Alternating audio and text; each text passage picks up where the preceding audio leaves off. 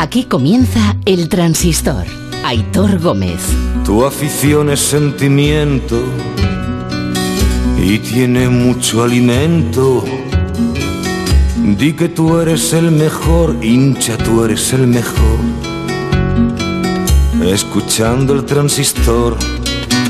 Ra, ra, ra. El lobito está cobrando. Te podrá caer mejor o te podrá caer peor, pero es verdad que la vida siempre es mejor si te la tomas con la filosofía de Gerard Piqué. Eso es así, es un tocanarices profesional, pero profesional, pero tiene su gracia. Hoy eh, ponía una foto en sus redes sociales, en Instagram creo que era, que ha cambiado de look, se ha afeitado, se ha cortado el pelo y ponía en el pie de foto ponía Younger, o lo que es lo mismo, más joven en inglés. Y le contestaba a Iker Casillas diciéndole Monger. Bueno. Y Piqué le ha contestado hace un rato, esto ha sido por la mañana, y ya por, ahora por la tarde Piqué le ha contestado. Y le decía Piqué a Casillas, Monger, eso es lo que decía de ti Flo en los audios, ¿no? Eh, ¿Cómo te quedas? Hay que reírse, sí es que hay que reírse. Buenas noches. Eh, bueno, esto que Piqué y me consta que Iker Casillas se toman con humor a estas horas de la noche ya, es uno de los grandes asuntos que nos hemos encontrado en este martes de julio y que seguro no le han hecho tanta gracia al presidente del Real Madrid, a Florentino Pérez. Esta mañana los compañeros del Confidencial hacían públicas unas grabaciones del presidente del Real Madrid hablando, hablando en confianza con alguien en las que se le escucha hablar de dos leyendas del Real Madrid, de Raúl y del propio Iker Casillas, y no demasiado bien. Eh, son conversaciones que hoy han dado muchas vueltas, que están al alcance de todo el mundo para el que las quiera escuchar, son conversaciones, insisto, de hace muchos años, de cuando Florentino ni siquiera era presidente del Madrid, porque son del periodo en el que había dimitido y antes de que volviera a la presidencia, y en ese momento eh, es verdad que no habla en esas conversaciones Florentino demasiado bien ni de Raúl ni de Iker Casillas. Estamos hablando, insisto, de conversaciones de hace 15, 16 años que se publican ahora y en las que se habla de dos jugadores de por aquel entonces, dos jugadores del Madrid, que ahora son dos trabajadores del Real Madrid, Casillas en la fundación, Raúl entrenando al Castilla, con Florentino de presidente. El propio Florentino Pérez, en un comunicado oficial esta mañana, no negaba, es verdad que no niega esas conversaciones, pero explicaba de dónde salen. Dice que son conversaciones grabadas clandestinamente por José Antonio Avellán, periodista, José Antonio Avellán, que lleva tiempo queriendo venderlas sin éxito. Muestra además el presidente del Madrid su sorpresa porque salgan ahora, años después. Dice que son frases sueltas de conversaciones sacadas del amplio contexto en el que se producen. Cree Florentino que que salgan ahora obedece a que es él uno de los promotores de la Superliga y que eh, está el asunto, dice, en manos de sus abogados.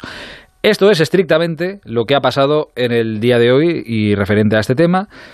Y claro, seguramente la primera pregunta que nos habrá venido a todos a la cabeza al escucharlo habrá sido ¿y por qué ahora? ¿A qué viene esto ahora 16 años después? Bueno, la verdad es que lo podemos llamar como queramos, pero ya a estas horas, y con perdón, esto es una putada con todas las letras. Pero, y alguno dirá, ya está la maquinaria del Madrid, ya está Florentino tapando. No, no, de verdad. Es lo que es para Florentino Pérez, para Joan Laporta, para mm, mí si me pasara, para ti si te pasara, para Bustillo, para el otro y para el de la moto. Para cualquiera. Es que la explicación es tan de cajón con tener un poco de empatía, no hace falta casi ni explicarlo. Es que si nos grabaran a cualquiera de nosotros hace 20 años a traición y te lo sacaran ahora, pues imaginaos las burradas que diríamos. Son conversaciones privadas y alguno dirá, bueno, pero lo que decía de Raúl y de Casillas era muy grave. Bueno, pues eran las opiniones de, en aquel momento, Florentino Pérez, iba a decir del presidente, en aquel momento no era ni presidente, que me jugaría una mano también, os digo, a que tanto Raúl como Casillas sabían y eran conocedores de, esas opiniones. Igual que el presidente seguramente ha sabido de, de, las opiniones de diferentes jugadores que han pasado por el Madrid que opinaban de él mejor o peor, seguro. Pero vamos, que si le grabas a los dos cuando se fueron del Madrid, insisto, a Casillas y a Raúl, pues sabe Dios lo que te dirían. Pero es una conversación privada. De todas maneras, y esto no sé si os interesará más o menos, a quien más daño hace todo esto es a nuestra profesión, es a los periodistas. Porque al final nosotros vivimos de la confianza de los oyentes y de la confianza de los personajes que son al final los que te cuentan las cosas. Y claro que te rajan, algunos te rajan. ¿Cómo no te van a rajar? Pues te rajan presidentes, entrenadores, compañeros. Te rajan de todo. Pero como en todos los trabajos, es que no es diferente.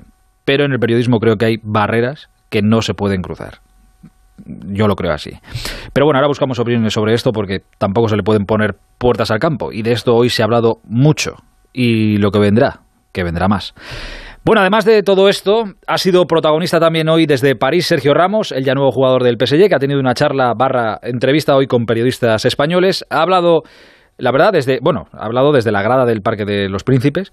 Eh, le podían haber puesto una luz o algo, estaría ahí como muy oscuro, pero bueno, luego escuchamos más de lo que nos ha contado, pero claro, hay un asunto eh, en el que hace un tiempo Sergio Ramos como jugador del Madrid supongo que querría una cosa y ahora querrá otra diferente como jugador del PSG. Ahora mismo Mbappé es su compañero allí en París y le gustaría que lo siguiera siendo. Pero esto dice Ramos. Bueno, por supuesto, al final, como he dicho anteriormente, ¿no? El Madrid es uno de los mejores clubes del mundo, a nivel histórico creo que, que el mejor y por supuesto yo creo que los grandes jugadores tienen, en alguna etapa de su vida tienen que pasar por allí y seguramente pues también lo, lo comente eh, cuando llegue Kylian, pero a día de hoy lo quiero en mi equipo y quiero ganar, por lo tanto quiero a los mejores a mi lado y creo que, que Mbappé, pues eh, me gustaría, y, a, todos creo que nos gustaría que, se quedase aquí. Bueno, eh, por si alguien se incorpora al programa ahora, repito lo que ya venimos contando desde hace semanas y semanas, por si acaso lo de Mbappé y el Real Madrid, si se hace, va para largo, mes de agosto y al final. Si se hace, a finales de agosto. Dicho esto, ha hablado Ramos de una hipotética llegada de Messi, que bueno, que le encantaría rodearse de los mejores, que no celebraría un gol contra el Madrid, que quiere volver a la selección, que hay que valorar más a los jugadores españoles, que les falta un poco de cariño. Bueno, ha hablado de todo. Eh, el que ha hablado también hoy ha sido, por cierto, Leo Messi, eh, que ya es noticia que hable, pero ya ha contestado una pregunta sobre su futuro. Pero vamos, ha venido a decir que su futuro pasa por marcharse de vacaciones con su familia. Con lo cual, del asunto de su renovación, o bueno, renovación, su fichaje ya por el Barça, pues de momento nada de nada. Por lo demás se siguen moviendo cosas en nuestro fútbol. Mira, lo último de lo último ha sido ya el anuncio oficial, que ya se sabía, pero bueno, Carlos Vaca va a jugar en el Granada esta temporada, Fran García se queda en el Rayo, el Alavés ha presentado a Iván Martín cedido del Villarreal. Bueno, luego nos pone Busti todo en orden. Ah, y nos contaba Antoñito Fuentes esta tarde que si Cundé se marcha del Sevilla, que barato no va a salir, pero tiene sus novias porque lo ha hecho muy bien en Sevilla. Si finalmente se marcha, el Sevilla va a ir a por Gené, el central del Getafe, con el que ya parece que habrían hablado. Mira, luego se lo vamos a preguntar a su entrenador, a Michel, que hemos quedado con, con él. Ah, y apuntad una cita que nos va a pillar en plenos Juegos Olímpicos, pero siempre es bonito. El trofeo Carranza entre el Cádiz y el Atlético de Madrid se va a jugar el 4 de agosto a las 8 de la tarde. No sé ya si le cambiarán el nombre también al trofeo como al estadio, o sí, de momento, trofeo Carranza. Además ha dado la UEFA hoy también el once ideal de la pasada Eurocopa, estaréis de acuerdo o no, pero es este, Donnarumma, Walker, Bonucci, Maguire, Spinazzola, Holberg, Giorgino, Pedri, Chiesa, Lukaku, Sterling. No es un mal once, barato desde luego no saldría. Y fuera del fútbol un par de cosas. Eh, una buena, bueno, una cosa histórica. Mokatir, el atleta español, ha batido esta noche en Gateshead, eh, prueba de la Diamond League, el récord de España de los 3.000 obstáculos. Eh, uy, 3.000 obstáculos, de los 3.000 metros. Me invento yo ahora aquí pruebas.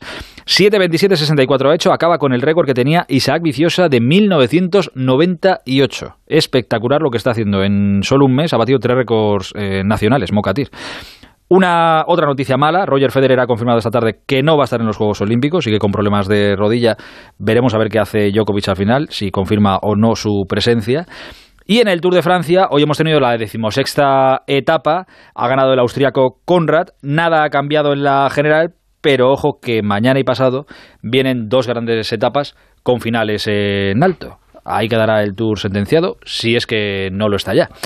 Contado todo esto, em, el asunto del día. Eh, esas conversaciones que os contaba, publicadas por El Confidencial, hoy del presidente Florentino Pérez hace muchos, pero que muchos, muchos años. Eh, hablando de Casillas y de, y de Raúl. Eh, Busti, además de... Siéntate, ¿no? Ya que, ya que estás aquí. Eh, te, puedo preguntar. Sí, sí, lo que quieras. Claro, perdón. Que además de, ese comunicado eh, que en el que dejan claro y se explican las conversaciones y demás, que apuntan claramente a quien apuntan, eh, ¿cómo están en el Madrid? ¿Qué dicen en el Madrid todo esto? Pues dejan el asunto en manos de los tribunales.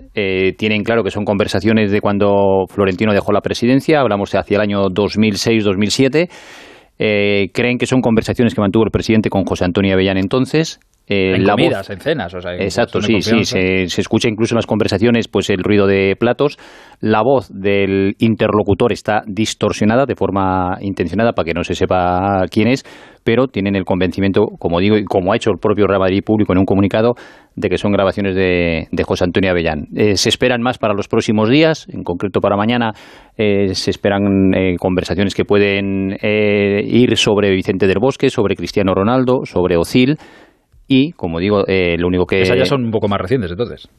Ya mm. serían un poco más recientes. No, porque el Vicente del Vicente, bueno, de Vicente sí, pero Vicente del Bosco estuvo en la, estuvo en la, en la primera época también de, de Florentino. La duda es porque eh, no se sabe si hay conversaciones eh, mezcladas con, estas de algún año de algún año posterior, porque hay algunos contenidos que no corresponden a esa época del 2007-2008 pero bueno, eh, lo único que tienen claro en el Real Madrid es que es José Antonio Avellán el que hizo las grabaciones en una época en la que tenía relación buena con el presidente del Real Madrid y que el asunto ahora mismo, pues eso, queda en manos, que lo ha puesto el Real Madrid en manos de los tribunales para que, para que decidan porque consideran que no, o sea, que no tiene ningún interés, a lo mejor 15 años después, el utilizar unas grabaciones eh, fuera de contexto y grabaciones privadas eh, grabadas sin el consentimiento del interlocutor, en este caso del presidente del Real Madrid.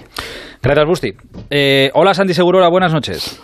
Hola, buenas noches. Hola, Enrique Ortego, buenas noches. Buenas noches. Y está también por ahí, creo, Alexis, el rey de Twitch. Buenas noches.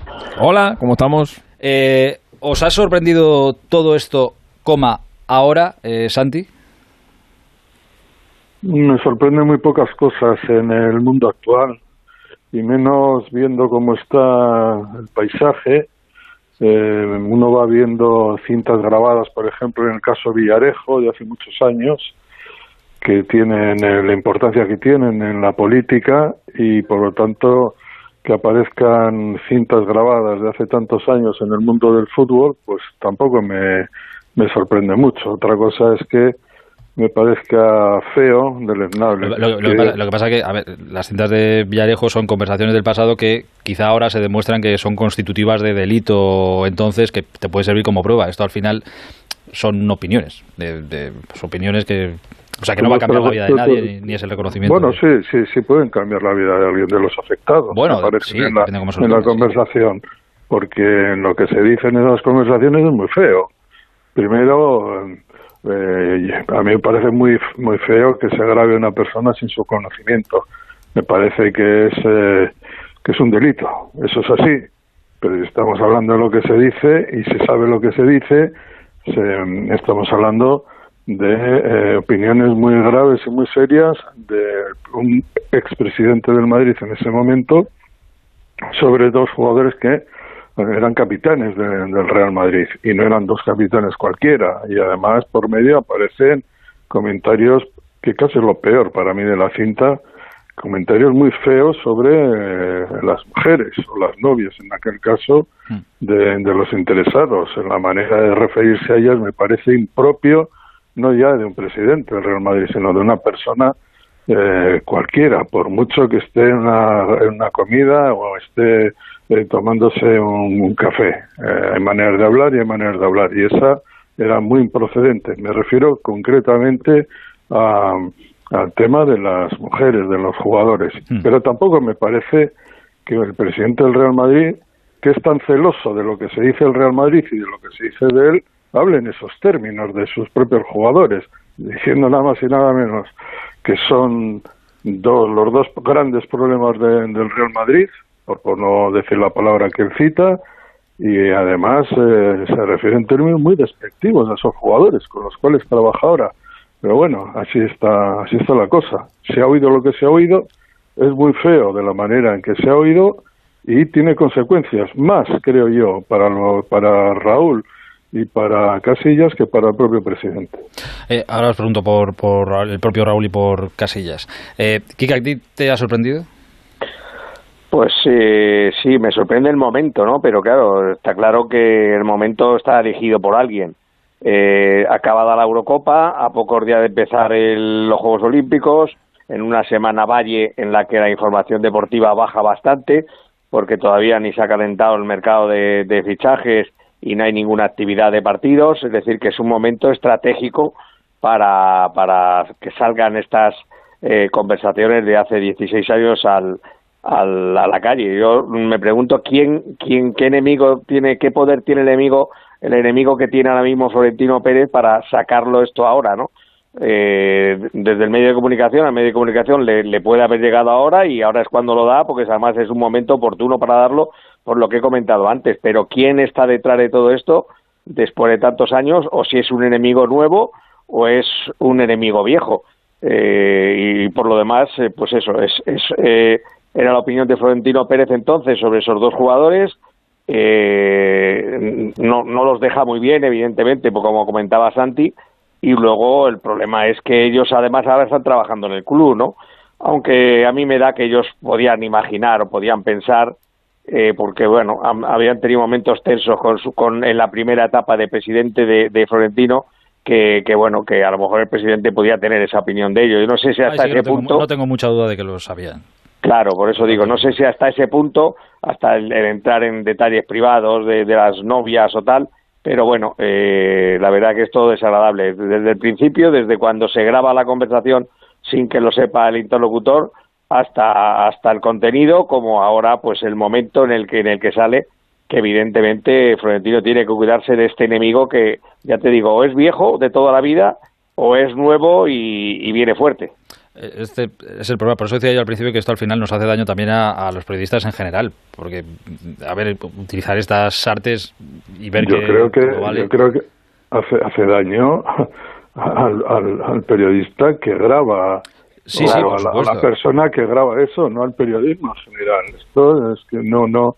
Yo creo que. No, pero no, hace daño al periodismo en general, Santi, si denunciamos que esto está mal hecho. O sea, que esto no, es que, esto es no, que se, no, puede hacer, que no hay que denunciar. Eso, es, eso está muy mal hecho, pero eso está en la calle y eh, está fatalmente hecho, es denunciable, es eh, absolutamente intolerable grabar a una persona sin su conocimiento, pero esto ha salido y yo voy a decir la verdad, a mí no me sorprende esta la opinión que tiene que tenía y que creo que luego siguió ten, eh, teniendo Florentino de estos dos jugadores. O sea, esto es, no son los únicos, pero evidentemente eh, yo he participado, participé en algunas conversaciones que a mí me, en las que él no tenía ningún problema en hablar de ciertos de ciertos aspectos que no eran publicables, pero que a mí me sorprendía el tono eh, que, que, utilizaba. Eh, eh, pero, ese, ese, pero ese es el asunto, es una conversación privada en la que a ti te, no te parece publicable, te lo cuenta pues en ese ambiente de confianza, pero no se rompe la barrera que no hay que romper de, de, publicar eso, que al día siguiente no hay un artículo de Santi Segurola Florentino no, ni, Pérez de, puntos, ni, claro. ni, ni, de muchos de los que están eh, que estamos participando en esta conversación que saben sus opiniones sobre muchas cosas. Evidentemente, a mí no me sorprende lo que he leído de Raúl y de Casillas, y el que se sorprenda es porque vive en, vive en otro mundo. Eh, Alexis, no te he escuchado todavía.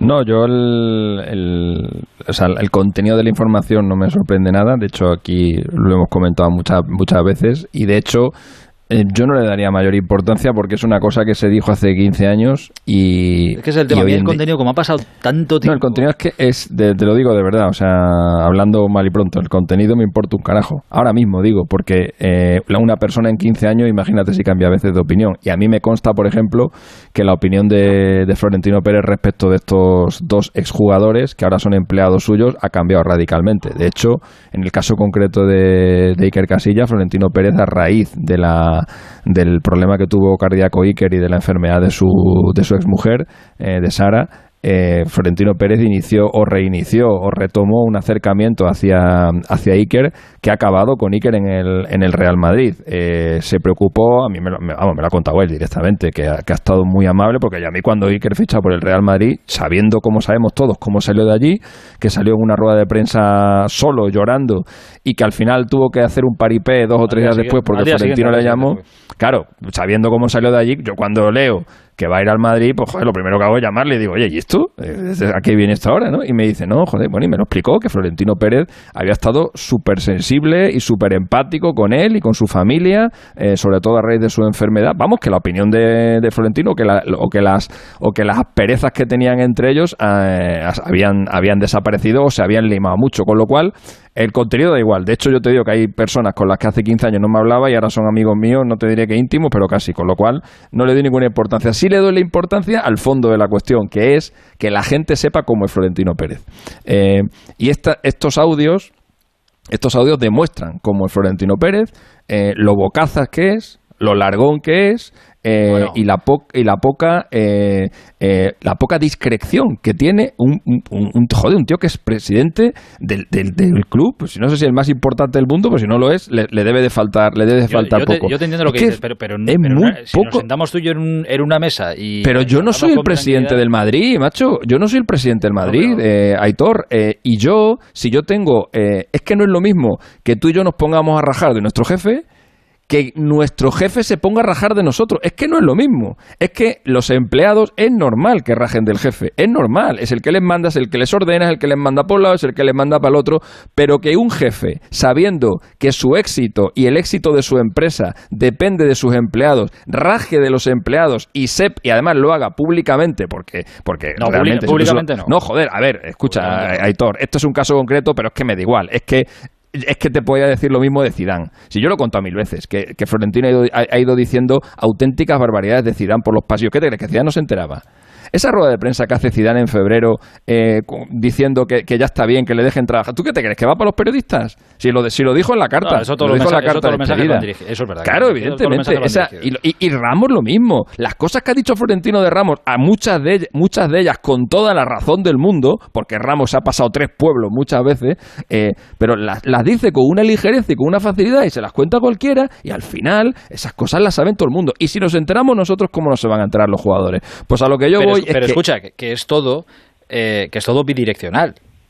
Por supuesto, pero eh, pero pero no es lo, pero no es lo mismo que raje el jefe que que rajen los empleados, porque insisto, el jefe tiene que mantener el cortijo tranquilo, el jefe tiene que mantener la empresa funcionando, el jefe tiene que tener contentos a sus empleados para que rindan lo máximo. Si el jefe se pone a rajar de los empleados y encima se pone a rajar, curiosamente lo hace siempre de los más importantes, de Casillas, de Ramo, de Hierro, de Del Bosque, decidan, pues, ah, pues claro, al final, al final aquello se genera un caldo de cultivo que es muy malo, que es muy malo y por eso los jugadores acaban saliendo del club como, acaba, como acaban saliendo. Entonces a mí, que tú y yo nos sentemos mañana y, rajemos de nuestro jefe me parece lo más normal del mundo. Y te digo más, si tenemos un jefe inteligente, que lo tenemos, seguramente lo iba a entender. Lo que yo no entendería en la vida es que a mí me dijeran que nuestro jefe está rajando de todos.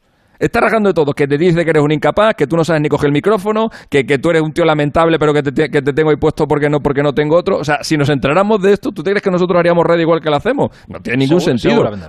por, eso yo creo que eh, el, presidente, el dueño de la empresa, joder, tiene que ser más discreto. Tiene que ser muchísimo más discreto que, porque, porque son estos tres casos, pero te, insisto, es que ha pasado lo mismo con muchísimos más jugadores que lo sabemos todos. pero si es que, ah. ¿te acuerdas la conversación que contaron Burgos y Romero sobre Jürgen Klopp? Este es un entrenador de niños. ¿Tú te crees que se puede decir de un técnico que, que es que, que, está resurgiendo, o sea, que está que, está, está construyendo un equipo en, en, en Europa envidiable como es el Dortmund a pase, a pase No, joder. Y, y, y, tú te crees que se puede decir en un corrillo, este, este, este es un entrenador de niños, este para el Madrid no vale. Y a, y a las dos horas te había, metido cuatro, te había metido cuatro goles y a la semana te había eliminado de las Champions. Joder, es que, es que ese tipo de cosas este hombre no las controla y debería controlarla porque es el presidente del Real Madrid. Bueno, eh, eh, Vale, eh, entiendo, todo lo que entiendo todo lo que dices, entiendo lo que dices. O sea que me quedo yo con una conversación que te, la clavan grabándote la, conversación y es que ya a partir de ahí lo que no termino de entender mucho, Quique Santi, que no sé si vosotros a lo mejor tenéis alguna, o Alexis, no sé si tenéis alguna información al respecto, es eso que dice Florentino en el, en el comunicado esta mañana, de que él cree que todo esto obedece a ser él el promotor de la, de la Superliga. Bueno, eso, es una cortina de humo que él se marca porque evidentemente tiene que buscar alguna excusa. ¿Por qué sale? No lo sé, pero evidentemente intentará mm, sacar, buscar algún tipo de, beneficio eh, dentro de, de, las pocas posibilidades de beneficio que tiene esta historia.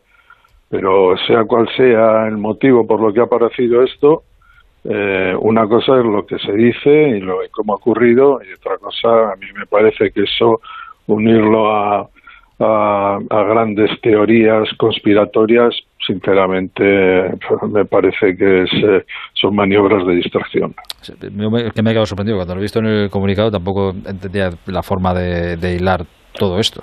Eh, ¿Entenderías ahora aquí que, que, tanto, ahora que, lo hablaba Santi al principio, que tanto Raúl como Iker se sintieran ofendidos ahora mismo, tantos años después? Es que la reacción ante estas situaciones solo la sabe el interesado. Y lo mismo uno reacciona bien, el otro reacciona mal. Eh, o los dos mal, o los dos bien, o los dos dicen, pero a ver, si eso ya eh, lo sabíamos nosotros de sobra, o, pues vaya putada seguir trabajando en el club sabiendo que en un momento determinado eh, el presidente, que en ese momento no era presidente, opinaba eso de nosotros. Es decir, es que hay que estar en la piel de Casillas y Raúl para saber cómo se han, cómo se han tomado eh, esta palabra. Es que, pues, es que yo mismo tampoco sé cómo hubiera relacionado si estuviera hablando de mí. Lo mismo me cojo un cabreo monumental, o lo mismo digo, bueno, vale, pues mira, fue hace, hace 15 años, yo sigo con mi trabajo y no vivo del pasado, sino del presente y del, y del futuro. Yo creo que es un asunto muy delicado. Lo es. Porque las acusaciones son feroces. Eso es así, son, y, y la sabe todo el mundo si esto quedara una conversación y ellos supieran, ellos supieran que Florentino ha dicho esto y Florentino supiera que a ellos les molesta, pero no, no va más allá, pues quizá no, no, no, no pasará nada. Pero es que esto es público, se ha hecho público. Lo que se ha hecho público es monstruoso. Es que es acusar a Raúl de hacer daño al Madrid, de hacerle mal al Madrid, de ser un mal tipo, de tener eh, eh, cara de, de, amargado, de, de estar acabado y querer acabar con el Madrid porque él está acabado y peor que todo eso, verlo para qué es meter a, a, la, a la familia, a la mujer de Raúl y a la que era entonces eh, novia de, de, Casillas, y en los términos en los que habla, esa de no sé qué, como si fueran objetos, ¿no? Eh, es un, eh, creo que eso, son asuntos eh, personales muy, muy, muy delicados, que porque claro, son las esposas o las exesposas, las madres de sus hijos, tienen que... Y desde luego es un golpazo, es un golpazo muy fuerte. Em, creo que tendremos más eh, capítulos de, de, todo esto. es que me parece tremendamente horrible. Pero la tertulia va a ser la misma, Hitor. Porque sí, no, no, no, no, que, no, porque digan lo que digan, todo lo que tenemos, creo, eh, todo lo que tenemos que hablar del tema ya lo hemos hablado. Sí, sí, no, que ya está. cualquier cosa que salga, cualquier cosa que salga no va a ser ni mejor, no va a ser ni mejor ni peor que esto. Pero es que ya, pero sí, ya sabemos cómo habla Florentino de sus empleados, con lo cual es que nada que nada que salga nos va a poder sorprender, nada. O sea, es que da igual lo que saquen. A mí es que es que no sé hasta qué punto me vale eh, lo de personaje público, personaje importante. Es que esa gente también tienes derecho a su intimidad y a poder hablar en su casa lo que le dé la gana, en su casa o en un restaurante con el que él creía que era un amigo, ¿entiendo? Mira, yo ahí, ahí, estoy con, este, con Chip, con Mr. Chip. Eh, él es presidente del Madrid, como es presidente de ACS, y tiene que ser eh, bastante más eh, controlado. Sí, comedido. Si los comentarios, tampoco digo los comentarios. No, no, porque no, en, en, esos términos son términos fortísimos en los que habla y habla con, no sé, no, no, sé la relación que tenía con Avellán en, en, aquel momento, pero desde luego es de una máxima confianza y es de una confianza y en esa confianza se dicen cosas eh, eh, durísimas. Yo no sé si eso, si el ejercicio que hace Florentino en esas conversaciones es precisamente de control y moderación, como le corresponde a un personaje eh, a, un, expresidente del Madrid y a un hombre que está súper bregado en este tipo de, de situaciones. Ah, ¿Tú te imaginas a Florentino Pérez en una junta de accionistas de ACS, por ejemplo, ahí en medio, cuando ha terminado la junta, ¿eh? en, en, plan chascarrillo, hablando con su mano derecha, con su mano izquierda, diciendo, joder, macho, el, este de las finanzas este es un tarado, de verdad, no se entera de nada, de verdad. Y el otro, macho, el otro, el que me lleva a mí las acciones de no sé qué, este no sabe nada, tal. Al final, si eso, si eso eh, eh, se hace público, el tío con el que estás hablando en un momento determinado puede abandonar la empresa, irse incluso a la competencia o lo que sea, se hace público, eso te puede hacer perder dos o tres mil millones de pesetas o de euros. Eh, te bajan las acciones, lo que sea. Por eso, el presidente de ACS, que curiosamente es el mismo que el del Real Madrid, creo que jamás haría eso porque se está jugando mucho, se está jugando el prestigio de su empresa, el prestigio de sus empleados, se está jugando mucha pasta. Pues lo mismo lo tendría que aplicar al Madrid, porque es una empresa exactamente igual. Dame un segundo, que vamos a cambiar de tema, a hablar de algo, creo, bastante más amable que todo esto. Bueno, dicho queda, para que la gente lo sepa, creo que vendrán, como decía antes Busti, creo que vendrán más capítulos y seguiremos escuchando, pero va a ser, la opinión va a ser la misma para, para todo lo que venga. Insisto, hablamos de cosas más amables. El transistor. Aitor Gómez. ¿Los pitidos de oído no te dejan dormir? Toma Sonofin. Sonofin contiene ginkgo biloba que contribuye a una buena audición y melatonina para conciliar el sueño. Pitidos Sonofin de Pharma OTC. Para ser el primero tienes que trabajar duro, mejorar cada día y no bajar nunca la guardia. Para ser el primero tienes que venir a probar el nuevo Nissan Qashqai. Visita tu concesionario Nissan del 9 al 17 de julio y sé el primero en conducir el nuevo Nissan Qashqai electrificado con tecnología My Hybrid y etiqueta Eco. Red de concesionarios Nissan de Madrid.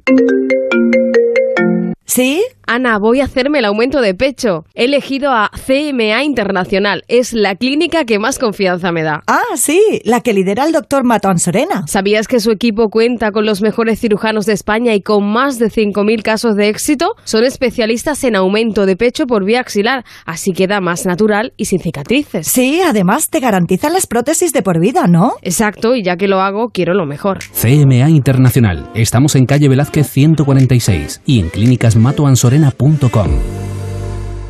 Ana, qué mala casualidad encontrarnos precisamente en un hospital. Hola Juan, pues sí, sí es mala coincidencia. Es por mi marido que se resbaló en la bañera y se ha dado un golpe muy fuerte en la rodilla. Vaya por Dios, nosotros ese problema ya no lo tenemos. Hace tiempo llamamos a Duchamanía y cambiamos la bañera por un plato de ducha. Hazme caso, llama a Duchamanía y evitarás este tipo de accidentes. En Madrid, Paseo del Molino 6, 91 468 4907 y duchamanía.es. Desde 1940 Cecchini es el vermut artesano de Madrid. Sus diferentes variedades nos ofrecen una experiencia única, porque los vermuts Cecchini son sinónimo de excelente elaboración y crianza. Disfrútalo con un buen aperitivo en tu bar y terrazas favoritos y ahora también en tu casa. Entra en vermutcecchini.com y elige el tuyo. Vermut Cecchini, tu vermut.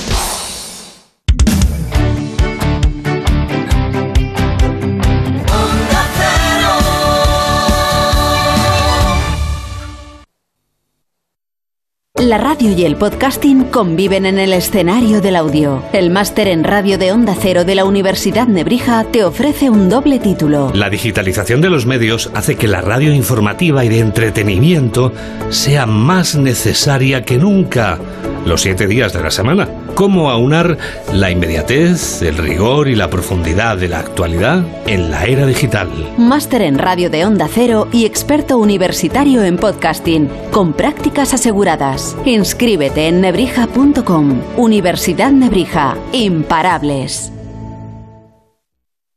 En Onda Cero seguimos en el transistor. Aitor Gómez. Y mantengo solo unos minutos más conmigo aquí a Ortego, a Santi Segurola y a Mr. Chip, porque quería compartir con ellos y con vosotros también algunas de las cosas que nos ha contado hoy Sergio Ramos en una conversación con periodistas. Como no luego ya durante la temporada se van a prodigar poquito, pues oye, merece la pena escucharles cuando hablan. Hemos escuchado lo que ha dicho de Mbappé, que le encantaría que siguiera siendo su compañero, pero que bueno, que al final los buenos también tienen que venir al Madrid, le darán un toque de París y le dirán, oye, que a Mbappé hay que decirle que Madrid caca, que no. Eh, y ha hablado de otras muchas cosas, que no celebraría un gol contra el Real Madrid. Ha hablado de la selección y del cariño que reclama para los futbolistas españoles en España. Bueno, siempre es muy triste no, no poder representar a tu país en las grandes competiciones, tanto mundiales, Eurocopas y bueno, he echado de menos, por supuesto, ¿no? He estado toda mi vida y muchos años yendo a esas competiciones y me hubiese encantado. Yo creo que a cualquier jugador español le gusta, a mí especialmente que tengo la suerte de decir que soy el jugador que más veces ha vestido esa camiseta, pues por supuesto que sí, ¿no? Pero bueno, eh, seguiré trabajando, intentaré rendir a un máximo nivel para intentar volver cuanto antes porque es algo que me sigue ilusionando y que sigo queriendo. ¿no? Bueno, al final yo no creo que lo crea yo, yo creo que lo creemos y lo pensamos todos, pero al final pasan los años y siguen pasando las mismas cosas. Yo creo que tenemos un, un problema como país, la filosofía no cambia. Yo veo en la premia a los jugadores, eh, veo en Italia, sigo viendo a Bonucci, a Chiellini en la selección y sigue siendo mito, Buffon en su día. Pero bueno, es algo que, que sigue pasando, ¿no? Algo tendremos que replantearnos todos, intentar pues, que la gente triunfe, que triunfe en nuestro país, sea actor, eh, músico, futbolista, eh, jugador de baloncesto, lo que sea, que la gente empiece a admirar. Yo creo que eso es lo que más eh, podemos llegar a echar de menos, ¿no? La admiración que sentimos por, por la gente de fuera, yo creo que a veces nos acaba faltando con, con los nuestros, ¿no? Y bueno, es triste, pero es la realidad. Eh, ojalá cambie con el tiempo y con el, con el paso de, los años, pero a día de hoy seguimos teniendo el mismo problema, ¿no? Que todos los que vienen son unos cracks y cuando tenemos los propios cracks en casa no, no los valoramos, pero esa es la realidad, no solo lo, lo he sufrido yo, sino muchos jugadores y tenemos que hacer autocrítica todos como país y empezar a admirar más a la gente y a envidiar menos. Ahí va. Eh, supongo que lo dice por sí, por lo que le ha pasado a él. Yo no. Quique, ¿tú crees que a Ramos le ha faltado reconocimiento en España? Es acojonante. no, es acojonante. No, yo creo que él precisamente no se puede no se puede quejar, no sé si es que exactamente eh, esta perorata que suelta no sé en, en que, a qué pregunta responde, si si es si tiene que ver algo con con los italianos que le preguntan es que no sé exactamente a qué corresponde porque claro él se ha soltado ha soltado todo lo que ha querido decir al respecto pero no sé cuál ha sido la pregunta que a lo mejor sí, sí, sí nos indica de por dónde va pero vamos el, más reconocimiento que ha tenido él que se los ha ganado y se los ha merecido con sus títulos y con su larga trayectoria no vamos yo creo que el de reconocimiento tanto del aficionado como de los medios de comunicación no puede tener ninguna queja. Eh, eh,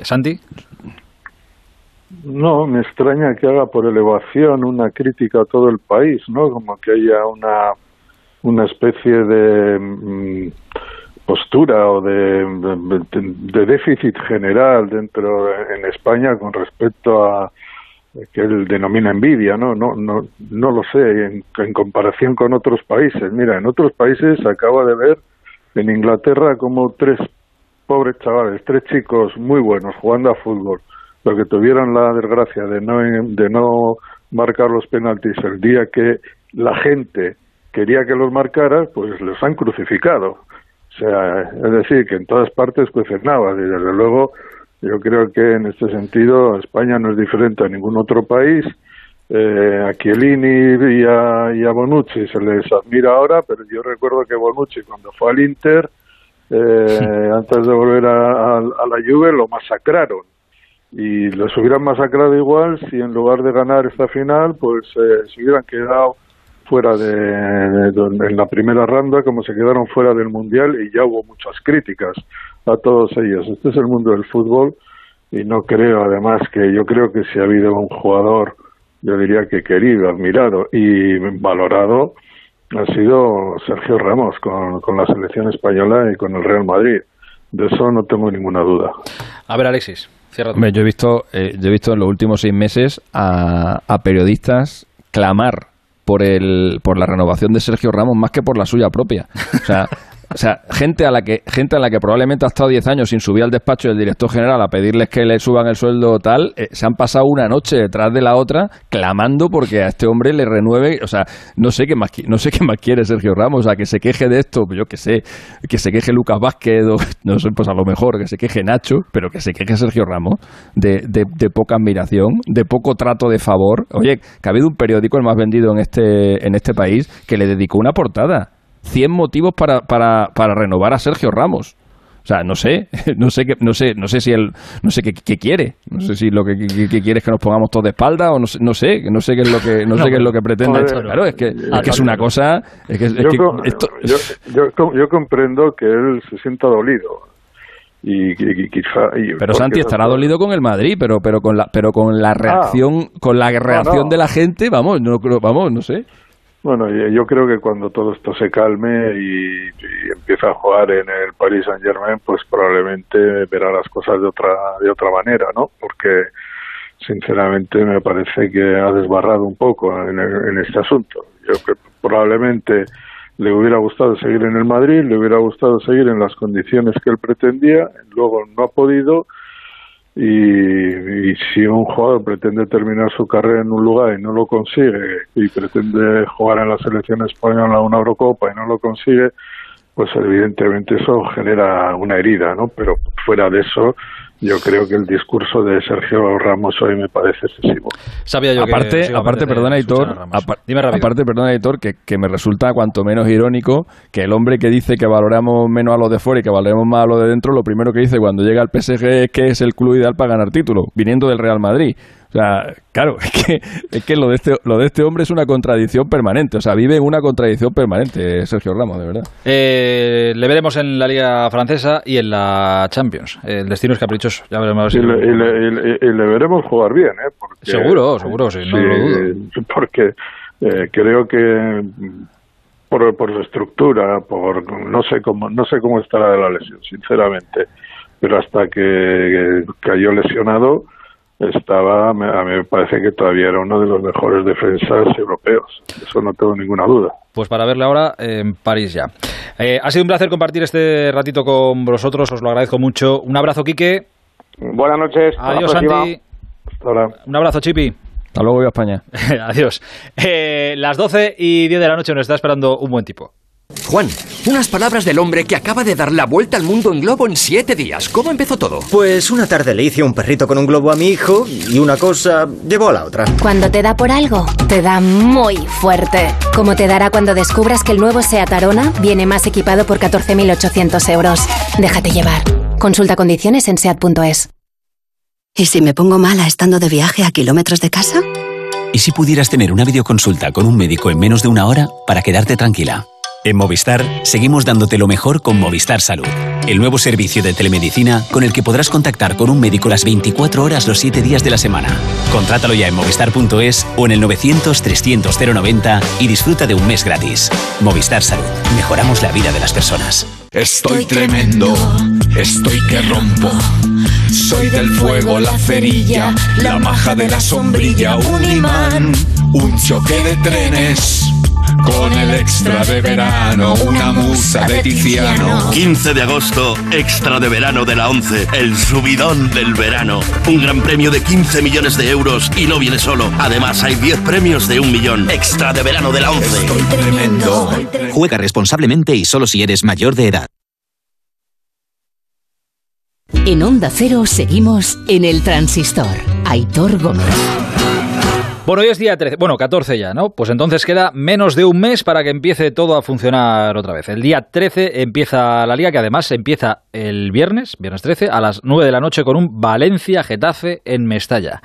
Y como el Getafe últimamente está rumboso fichando jugadores, ha movido mucho, y como me han dicho que están a punto de enclaustrarse en la manga, creo que es, en la pretemporada, pues digo, hombre, antes de que se vayan y se encierren, vamos a hablar un rato con su entrenador, que supongo que estará feliz y contento como la última vez que le vi.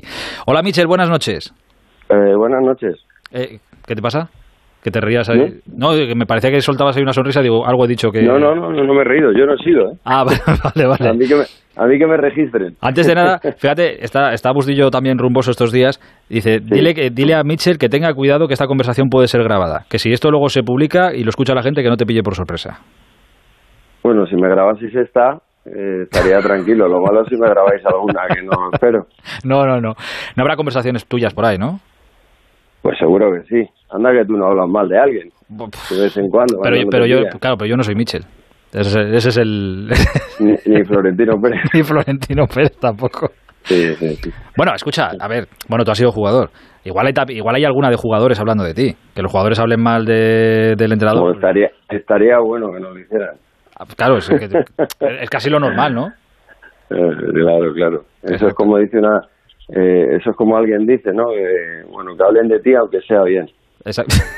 aunque sea bien, sí. Eh, en cualquier caso, y para cerrar este tema, ¿a ti te ha sorprendido todo esto? Bueno, es que no me importa, no me interesa, no creo que a mí me gusta hablar de fútbol y yo creo que esto tiene que ver con otras cosas que y de intereses varios en los que indudablemente ni me interesan, ni entro, ni sé, no, no sé qué ha pasado.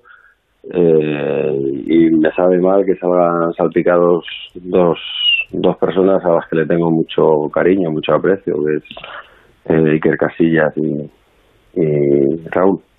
Pues ya está, hablemos de otras cosas. Oye, ¿cómo, ¿cómo estás? Que me dicen que estás baldado estos días, ni que estuvieras entrenando tú. bueno, hay mucha actividad y la verdad que, que bueno, estamos súper ilusionados, estamos muy contentos, pero es verdad que no tenemos un minuto, eh, es es a lo que aspiraba, pues, eh, a no tener un minuto libre en el día, porque bueno, hemos estado durante algún tiempo esperando y ahora pues las estamos pagando todas juntas. Eh, tal- pero te han llegado todos más o menos en forma, ¿no? O sea, no Todos bien, todos bien. Lo- han sido muy formales. muy responsables y muy prudentes, sí, porque hablamos, bueno, la- los preparadores físicos hablaron con ellos para decirles cuál era nuestro estilo y qué es lo que queríamos desde el primer día, que, que bueno, tenían que trabajar un poco las vacaciones porque un futbolista nunca está de vacaciones y la verdad que lo han cumplido a rajatabla. ¿Y el entrenador también? El entrenador también, el entrenador ya tiene que cuidarse porque si no, por temas de la edad y condición, pues no tiene más remedio. Pero sí, sí, sobre todo porque tenía la misma sensación de cuando era futbolista. No, no, no me gustaban las vacaciones cuando sabía que tenía que volver. Eh, sí, sí, es que pensar que tienes que volver te fastidia las vacaciones, por lo cual es mejor no anticipar, es mejor disfrutar el, por eso. disfrutar el- No, y bueno, cuando disfrutas de, de, de esto, que es tu vocación, pues eh, las vacaciones siempre te parecen largas, ¿no? siempre quieres volver. Eso, eh, eres la, la única persona a la que se lo he escuchado, que las vacaciones te parecen largas. Eh, bueno, ahora, ahora, te lleva, ahora te lleva mucho más tiempo los entrenamientos o todavía te lleva tiempo y pierdes tiempo, bueno, pierdes tiempo, a ver, entiéndeme, o inviertes Sí. mucho tiempo también en, en- con el presidente o en hablar con, a ver si hablo con este jugador y le digo tres cosas y le convenzo un poco, o ya no estás en Eh, esas? Bueno, yo, yo lo que hago es, eh, tenemos el trabajo repartido, el presidente hace su labor, el director deportivo Ángel Martín hace la suya y yo la mía siempre con los jugadores y con la gente que trabaja conmigo. Pero sí es cierto que, por ejemplo, con respecto a la última vez que estuve en el Getafe, mi comunicación con el presidente es eh, mucho más fluida. Eh, hablamos muy a menudo, casi todos los días, porque nos vemos en, en, en- en donde entrenamos, en el estadio. Y, y, bueno, si no hablamos por teléfono, o sea, en persona o por teléfono, con lo cual estamos al día. Eh, de los últimos fichajes que, que habéis hecho, que por eso decía que estabais rumboso, porque creo que han sido cuatro en estos últimos Cuatro, días. Eh, Aleñá y Vitolo, por ejemplo, ¿han sido los dos peticiones tuyas? todas todas las llegadas de los jugadores eh, ha- han contado con, con mi opinión y han respetado mi opinión. Eh, estaban dentro de un grupo de jugadores elegidos por la dirección deportiva y por el presidente y bueno, de entre todos pues yo daba mi opinión. En el caso de Aleñá era una digamos una gestión, una conversación mucho más avanzada porque ya había estado el año pasado y porque era un jugador del agrado de todos. Entonces ahí ha habido menos discusión, ¿no? Pero que, vamos, que a ti te gusta y te sirve, que en el momento Sí, que dijeron, sí, "Oye, sí, existe esta Es posibilidad de más, que se quede. yo eh, personalmente eh, cuando un jugador me interesa hablo con él y le digo las intenciones que nosotros tenemos y, y por ahí pues en algún momento conseguimos hombre eh, que el Getafe eh, tenga posibilidad de incorporar a un jugador del Atlético de Madrid, actual campeón, y, y un jugador de, de la plantilla del Barça, quiere decirse que, que también tenemos un punto de reclamo interesante, ¿no? No, no, está claro. Oye, pues mira, te- por, por- el otro te, te pregunto, ¿qué tal qué tal Vitolo, que es verdad que viene de no tener mucho protagonismo en el, en el Atleti, pero qué tal te lo has encontrado? Bueno, tener protagonismo en el Atleti es muy Es muy difícil, porque es una, una gran competencia, pero yo creo que es un jugador eh, que a mí me llama la atención y me pone un punto de optimista eh, el hecho de que le haya querido venir con nosotros. Tenía muchas ofertas, tenía muchas posibilidades, pero él quería venir a jugar al Getafe. Y eso supone que, que tenemos que sacar ventaja de eso. Mucho más allá de esa cuestión, digamos, anímica, está la cuestión futbolística. Es un jugador que, que con 31 años está entero físicamente y que es un jugador que, que nos va a ayudar muchísimo, va a aportar al, al club y al equipo mucho. ¿Cómo vas de límite salarial? ¿Te cabe Messi, por si acaso? Eh, no, no creo que no. No creo que te nos cabe, quepa. ¿no? El problema es que me parece que tampoco le, quepa- le, le cabe al Barça, ¿no? Vale, vale, yo preguntaba por si acaso, digo, hombre, pues si el muchacho se encuentra así que... Bueno, yo, yo deseo que, que Messi se quede porque es un beneficio para todos, para la Liga Española. ¿no?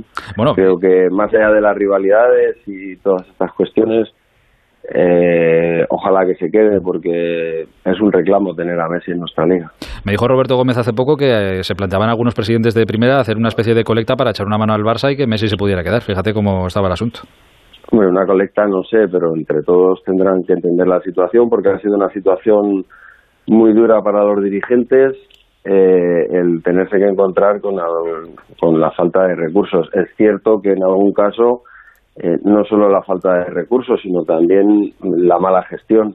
Hmm. Bueno, eh, en este caso, por ejemplo, el Getafe es un club que, que se ha gestionado bien, que hemos tenido dinero para fichar y que, y que digamos que en ese sentido no nos vemos eh, perjudicados porque el trabajo se ha hecho bien, pero sí es cierto que hay muchos clubes que tampoco han hecho los deberes y bueno, pues no sé hasta qué punto eso puede ser negativo para ellos. Pero, pero, por ejemplo, como, como parte implicada te, te pregunto, ¿eh? Eh, claro, el Barça ha tenido pues su mala gestión y ahora están en estas por la mala gestión que han tenido, pero como beneficio, como dices que es beneficioso y creo que es verdad para la liga, ¿tú entenderías y no te parecería mal que quizá con el Barça se levantara un poco la mano del fair play y todo esto para que Messi pudiera seguir aquí? Yo creo que se debe levantar la mano en este caso con todo siempre y cuando nos inflinja la ley, ¿no? Si la ley es una ley futbolística, una ley deportiva, que en este caso no se esperaba, pues yo creo que entre todos tenemos que hacer eh, esa, ese punto, pero no solo el Barça con Messi, sino otros equipos que también lo necesitan, porque claro, aquí estamos hablando de, de, que es sorprendente lo del Barcelona, pero hay muchos equipos que a día de hoy no han podido fichar a nadie ni inscribir a nadie, entonces bueno, también hay que tener consideración con ellos, pero para entre todos ser solidarios y, y hacer o mantener que nuestra liga esté entre las mejores de Europa. Tengo, creo, una mala noticia para ti, pero bueno, una mala noticia para ti, pero supongo que tú ya la sabes. Y es que me contaban eh, mi compañero Antonio Fuentes, compañero de Onda Cero en Sevilla, muy bien informado en estos asuntos, que sí. el, si el Sevilla termina vendiendo a Cundé, a por el sí. que va el Sevilla es a por Gené. Bueno, es normal que equipos como el Sevilla quieran tener en sus filas a ese tipo de jugadores. Pero ya sabe el Sevilla y ya sabe el Monchi. Que hay que hablar con Ángel. Y que y enfrente no se va a encontrar solo a Guiné, que es un buen defensor, sino se va a encontrar a Ángel Torres, que pica piedra. Entonces, sí, sí. nada, si vienen con el, la cláusula, que no sé exactamente cuánta es, no sé si son 20 o 30 millones, pues y con la intención del jugador, lógicamente, porque es el Sevilla, pues habrá que aceptarlo. Lo que sí te digo es que en cualquiera de los casos de los que está rumoreando, eh, si paga la cláusula, el jugador se marchará por intereses deportivos y porque se paga la cláusula, pero nosotros en cualquier caso tenemos preparada la respuesta y eso es una eh, ventaja también para el entrenador porque la dirección deportiva antes de llegar a este entrenador ya tenía hecho los deberes. Eh, pues muy bien dicho, la verdad. ¿Te queda mucho por fichar, por cierto? Bueno, estamos ahí aún con dos, tres jugadores. La verdad que nosotros eh, también tenemos que aligerar la plantilla porque hay jugadores, eh, más allá de que queramos quedarnos con 21 a 22 licencias profesionales, pues hay jugadores que van a tener más dificultades para jugar porque el equipo se, se está haciendo muy competitivo. Es una pena que haya jugadores que, que, que tengan que salir porque su comportamiento es muy bueno, pero es así, ¿no? Preferimos no engañarle y que sepan que, que bueno, es preferible que, que estén en otros sitios porque aquí pues no va a ser fácil jugar, que es lo que pretendíamos, ¿no? Y también el criterio del entrenador pues se mantiene en ese sentido. ¿Algún caso te preocupará? Ahora que me hablabas de sí, que, que, si viene alguien que es un aviso a navegantes, si viene alguien a tal, pues oye, con la cláusula uh -huh. por delante. Entiendo claro. que Cucurella, por ejemplo, es uno de esos casos. ¿También qué te preocupará? Bueno, la semana pasada ha venido un club inglés, eh, mi presidente ha sido intransigente. Eh, bueno, eh, está muy claro que, que, es algo a lo que uno no puede negarse cuando vienen a pagar la cláusula, pero también ojalá que nadie pague la cláusula o que nadie llegue a un acuerdo por Cucurella porque lo que queremos es tenerla con nosotros. Pero si es así, como te digo, Ángel Martín, el director deportivo, eh, ha hecho los deberes y ya tiene preparados repuestos. En ese caso y en otros, esperemos que en el único caso que no tenga repuestos sea para el entrenador. Eso querrá, querrá, decir que van bien las cosas. Que sí, que sí, hombre, ya verás, ya verás cómo sí. Oye, has, le, has, leído y eh, tú que lees la prensa y ves esto, hay una buena entrevista hoy en el Marca, ¿la has leído? No te lo vas a creer. ¿No lo has leído? No lo he leído. Bueno, pero te la sabes. Bueno, me la sé porque la hice yo. hice las respuestas y además sé que las personas que estaban tomando el testimonio, eh, bueno, no, no, no, he visto el titular, de, el de dentro y el de fuera y bueno, es fiel a lo que a lo que dije sobre, bueno, entre otras cosas, sobre Morata y, y sobre mi equipo. Me veo reflejado en Morata, es la portada de las palabras de Mitchell. Eh, Sí. Claro, yo es que era muy joven en el 90, todavía, Claro, no me acuerdo claro. mucho. ¿Pero tanto Claro. tatizó la gente? Y además sin redes sociales en la cara. Imagínate con redes que- sociales ahora, claro. Bueno, pero eso ha pasado siempre, ¿no? Eh, eh, la gente que estáis ahora en el fútbol ha pasado mucho tiempo y, y creéis que antes no había críticas. Exactamente igual. O sea, lo que ha sido con Luis Enrique y Morata, pues en ese momento le tocó a, al seleccionador que era Luis Suárez y a mí. Y en otro mundial le ha tocado a otro seleccionador y a otro jugador. Esto es así, ¿no? Entonces la única defensa que tienes es ganar partidos y llegar al final, pero siempre hay un motivo para, para que haya una crítica destructiva, mucho más ahora, que yo también lo dije ayer, ¿no? Eh, la gente se, se hace eco mucho de las redes sociales, pero yo no sé si son fiables, ¿no? Porque eh, eh, las redes sociales en general eh, están llenas de, de gente que, bueno, está la que salta, que suelen ser envidiosos, eh, que buscan el estiércol, que, que no tienen ninguna, y además que no tienen ningún criterio porque se esconden detrás de, del anonimato y de la cobardía. Entonces a mí las redes sociales me da igual. Al final un futbolista de lo que vive, un entrenador es de los resultados, no de lo que diga las redes sociales. Pero tú tienes, tú tienes redes sociales y te manejas. Yo las ahí. tengo. ¿Y yo cuando- las tengo. Y cuando te Pero llegan por ejemplo yo, mensajes así y tal, que... yo en Instagram lo que hago es... eh, no, lo tienes, tú lo pues- tienes bloqueado. No, yo tengo bloqueado a la gente que no me sigue, pero puedes ponerme mensajes. Sí, lo que lo que no tolero, porque no tengo por qué hacerlo, no me interesa, es eh, que, que alguien te pueda insultar o que te pueda decir cosas. Yo, por ejemplo, leí que Morata había recibido amenazas de todo tipo. Sí. Bueno, no son amenazas reales, porque, porque como te digo, son gente que, que no es normal que alguien te amenace porque haya fallado un gol o porque haya jugado un partido malo. Entonces eso hay que ponerlo también en el contexto de qué tipo de gente es. A mí no me interesa, de verdad. Tú, por ejemplo, claro, en, aquel, en aquella época no había, no había redes sociales, ¿no? No, Pero, a- pero había periodistas, ¿eh? Sí, que a veces son peores que las redes sociales. En aquel caso algunos sí. Eh, pero lo peor, por ejemplo, no sé si llegaste, claro, es que lo que contaba Morata, que contaba, joder, que le decían Sí. a sus hijos y tal, no sé qué, no sé si Álvaro lo llegó a pasar mal de verdad o te- a tener incluso miedo. ¿Tú llegaste a sentir miedo en algún momento No. por algo que te dijeran o que Eh, lo más duro que te han llegado a, decir a ti? Primero, primero que siempre ha pasado igual. Eh, en mi época, en épocas anteriores y seguirá pasando. Pero en ningún caso siento miedo porque el que, va a hacerte mal no te lo avisa, ¿no? Y entonces uno no está libre de envidias. Al final Morata tiene su familia, es un hombre conocido, es mucho más conocido que otros futbolistas por, por razones de, de todo tipo, por su- los equipos en los que ha jugado, por su rendimiento, y entonces yo creo que no hay... Yo, yo no le daría importancia, sinceramente, no, no la tiene. Eh, es verdad que entiendo todo lo que dices y es verdad que no la tiene. Hombre, agradable es verdad que tampoco es. No, no es agradable, pero cuando uno está en ese mundo... Sí, que tienes que estar preparado para- Ya, sí, eh, sí, claro, ya sabes. Hombre, eh, también por estar en ese mundo, pues esa cantidad de seguidores, de admiradores, de claro, que te sigue, pues también tienes una relevancia distinta que si no te siguiese tanta gente y no, no estuvieses tan expuesto, ¿no? Eh, a todo esto, eh, juegas el partido inaugural de la liga. ¿Te, te pone, Sí. te motiva que, que tu partido sea el primero?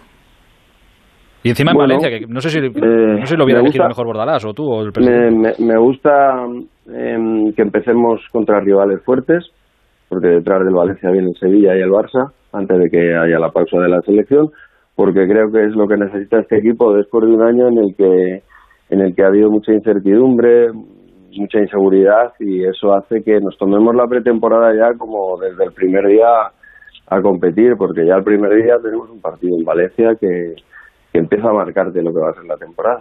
¿Dónde os vais ahora? ¿A, a la- ¿Dónde os enclaustráis? ¿En la manga es? Nos vamos a la manga, sí, estamos eh, durante 10 días, tenemos tres partidos y bueno, siempre se suele hacer así, afortunadamente todo se va normalizando en cuanto a- al tema del COVID y ojalá que se normalice mucho más y que en ese partido del Valencia pues ya todo estar bien.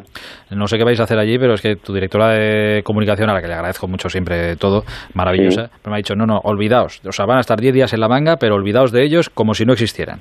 más dura que el catenacho. Sí, sí, ella sí, ella sí. Pero digo, esto es, Eh, esto es orden de Mitchell seguro que ha dicho allí, lo que hagamos allí, esto se queda allí. Digo, bueno, Eh, no, porque, porque en la comunicación la que manda es ella. Yo mando y poco en el campo, en mi casa nada. Pero la comunicación manda ella y además a todos nos orienta y nos dice lo que hay que hacer. Yo para eso soy corporativo y, y, y bien que haces. y por si acaso. Pero vamos, es que ella sabe más que nosotros. Entonces, ¿para qué me voy a meter en su terreno? Se lo sabe todo. Ya te digo yo que se lo Sí, sabe absolutamente sí. todo. Eh, oye, entrenador, eh, de verdad que te agradezco. Ya no te molesto más hasta que vuelvas de. No, no de me molestas. Eh, No me molestas. ¿Te, te quieres quedar un rato más? Nos quedamos hasta las 2 o las 3 de la mañana. Tampoco No, vamos a volver, que, no, no. que me tengo que hacer la maleta. Estoy haciendo un curso de doblar camisas y no veas. No me sale ni una. Que no pasa nada. Luego hay allí, luego tienes plancha allí en la habitación y te lo planchas. Sí, Ya está, no, no pasa nada. eso sí. Y si no, joder, como, coño, como los, los estudiantes, cuando los estudiantes vivíamos solos, la táctica es tenderla, colgarla esta en, Sí. en la ducha. Y con En la ducha, bueno, vapor. eso, eso lo hago yo frecuentemente. ¿Ves? Porque, bueno, ahora no, no está mi mujer en casa, pero cuando, cuando está y me dobla el traje o me lo pone en un portatraje siempre que llego a los hoteles, lo primero que me dice, saca el traje y ponlo en la ducha. Y eso es lo que hago. Que luego va llena de, llena de arrugas. Y En bueno, fin. muy arrugado no salgo, excepto No, la no, cara, no. pero en el traje... No, tú ya eres de buen porte siempre. Eh, entrenador, que te mando un abrazo muy grande, que siempre un placer charlar contigo. vosotros. Cuídate mucho. Oh, igualmente un Un abrazo, abrazo. fuerte. Chao, chao. El transistor. Aitor Gómez. Quiero decirte mi secreto ahora. Tengo un sexto sentido. En ocasiones veo ofertas dos por uno. Sí, dos gafas graduadas de marca con antirreflejante por solo 79 euros. Infórmate en soloptical.com. Soloptical, solo grandes ópticas. Cuénteme, ¿qué es lo que le pasa? Doctor, no aguanto la espalda y paro de trabajar enseguida. Dígame, ¿trabaja desde casa o en oficina? Claro, mi casa es mi oficina. Pues entonces, llame a Merca Oficina. Sillas ergonómicas desde 30 euros y todo el mobiliario que necesite a la puerta de su casa o negocio. Cobertura a nivel nacional. Compre seguro, compre online, compre en Mercaoficina. En ocasiones veo ofertas dos por uno. Sí, dos gafas graduadas de marca con antirreflejante por solo 79 euros. Infórmate en soloptical.com. Ford Kuga híbrido enchufable. Carga cuando frenas, mientras conduces y cuando lo enchufas. Pasa al siguiente nivel en la vida real. Consigue tu Kuga híbrido enchufable con Ford Renting sin entrada y con todo incluido por 14 euros al día. Con seguro, mantenimiento integral, vehículo de sustitución, neumáticos ilimitados, plan Moves 3 incluido. Solo hasta fin de mes. Condiciones en Ford.es. Ford. Acercando el mañana. Control Dental Europeo, especialistas en implantología de carga inmediata, trae a España los implantes corticales para pacientes con reabsorciones extremas de hueso, sin necesidad de injertos óseos y prótesis definitiva en menos de un mes. El tratamiento más pionero en implantología a un precio competitivo, compruébelo. Confíe en Control Dental Europeo y vuelva a sonreír.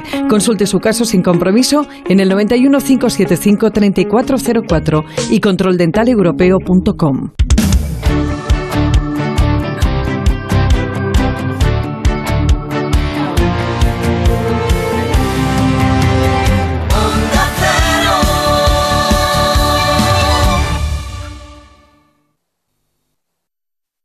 En Onda Cero seguimos en el transistor. Aitor Gómez. ¿Cómo pasan los días? Eh? Va pasando el tiempo, así sin darnos cuenta. Se está terminando el Tour de Francia ya. Decimosexta etapa la que hemos tenido hoy. Esto termina el domingo, ¿eh? el domingo ya se chapa. Eh, ha ganado hoy el austríaco Conrad, que se ha metido una buena tunda de escapado. Por lo demás, en lo importante sigue todo más o menos igual. Pogachar es líder, eh, Rigoberto Urán es segundo a 5.18, tercero es Vindegar a 5.32 y Enric Mas es octavo a 7.11. Y el Tour no acaba hasta que se cruce la meta en París, todo puede pasar. Pero entre mañana y pasado esto debe quedar ya visto para sentencia con dos etapones que nos vienen por delante. Hola Pedro Delgado, buenas noches. Buenas noches, Hoy, Aitor. hoy sí que te puedo decir lo de etapa de transición sin que nadie se enfade, ¿no? Ningún ciclista ni nadie se enfade. Bueno, tú sabes que... Nunca hay etapas de transición.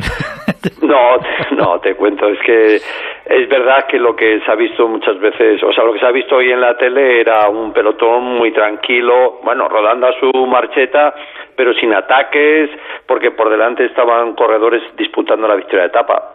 Pero es que antes de la calma ha habido una tempestad terrible, ha sido 80 kilómetros de auténtica locura, como suele ser habitual, vuelan lo que son las dos primeras horas de carrera y luego ya una vez que por fin ya el pelotón agotado de tantos ataques, de tantos vaivenes, eh, deja marchar un grupo seleccionando un poco ese grupo, que no sea gente peligrosa, y una vez que se ha producido, como ha sido así hoy, pues la paz reina en el pelotón, pero los primeros 80 kilómetros han sido de auténtica locura. También es verdad que a última hora, Guillón Martán, un hombre que es, inquieto, que eh, revoltoso, se puede decir, había un, pequeño cota de cuarta categoría a 8 kilómetros de meta, ha arrancado, le han seguido todos los hombres de la clasificación general y luego el pelotón ha vuelto a relajarse tranquilamente. Pero bueno, hay, en, en esos ataques tontos muchas veces pilla un hombre de la general y todo ese esfuerzo que ha logrado a lo largo de casi tres semanas, pero de dos semanas y media se puede ir al garate, garete por un descuido. Pero bueno, al final no ha sido así y ha sido una etapa de transición para los hombres de la general a pesar de la locura que se ha vivido en la primera mitad de la etapa. Pues verás tú lo que nos viene mañana y pasado. De las dos etapas que nos vienen, ¿la más dura cuál es? ¿La de mañana? Mm, es que son diferentes, o sea, mañana eh, la etapa no es tan dura porque se suben tres puertos, que es uno más que, que pasado mañana. Eh, pasado mañana se suben dos colosos, como es que a mí me encanta el Turmalé, con tanta historia que tiene este puerto, y luego Luzar y Den. Son puertos largos y duros, son solo dos. Eh, mañana son tres y el final de mañana es durísimo. El Portet, el Col de Portet es un puerto que ya se subió hace tres años, mm, que ganó Nairo Quintana, es muy muy duro y ahí puede pasar de todo en esos 16 kilómetros de ascensión, ya que los dos anteriores, que es el Perisur y Valurón, famoso cuando Miguel Indurain se puso de líder en el 91, bueno, no dejan de ser puertos casi preparatorios para ese plato fuerte que es al final, pero esos dos primeros puertos no tienen la entidad como lo puede tener el Tourmalet o, o Luzarguén. Así que están equilibrados. A mí lo que menos me gusta para hacer etapas de alta montaña eh, el problema es que la primera mitad o más de la mitad de la etapa es prácticamente llano, que, de nuevo se volverá a vivir la locura por medio de ataques, que se vayan un grupo de, de, corredores y entre ellos se puedan disputar la etapa. Pero yo pienso que en esa locura posiblemente se vea un poco bloqueada la carrera y yo espero, eh, espero y yo creo que sería bueno para la carrera, que tanto mañana o pasado mañana el vencedor de la etapa sea un hombre importante, ¿no? Un hombre de la clasificación general porque rendiría honor pues a, a esos puertos que se van a subir en último momento. Eh, a ver, hay, que ver, entre mañana y pasado, los que pretendan todavía intentar, voy a decir intentar, meterle mano al líder a Pogachar, no les queda más, tiene que ser entre, entre mañana. Bueno, no sé, yo, sabes que, mira, Pogachar ya hemos visto que con frío y lluvia va muy bien, y meteorológicamente hablando, eh, son días de frío y tirando un poquito de, bueno, un poquito de frío y lluvia, entonces yo creo que esos, los rivales saben que hay, funciona muy bien el esloveno y su objetivo es subir al podio. Entonces la lucha va a estar muy bonita, pues para partir del segundo al octavo, que están en nada, en minuto y medio para, para meterse en el cajón, acompañándole a, a Pogacar, a Pogachar, como también se le, se le pronuncia, ¿no? ¿Qué ocurre? Que, bueno, en algún momento dado, si Pogachar ataca, van a mirar al otro lado, se va a convertir en el hombre invisible en los momentos claves de la carrera, porque yo creo que eh, Carapaz, Uran, Kelderman, Enric Mas, eh, alguno más, eh, Vinegar, pues están más preocupados por hacer segundo, mantenerse segundo y tercero que en asaltar al primero. Así que yo creo que para eh, Pogachar, lo único que en, ese fragor de la batalla, cuando suceda entre los hombres los favoritos, si tiene una crisis física, pues lo veremos. Pero en principio no, no se espera que pase ninguna crisis. Fíjate que yo, yo, si el muchacho está bien de pierna, yo creo que tiene todavía ganas, antes de terminar el tour, creo que tiene ganas de, de exhibición y victoria de etapa.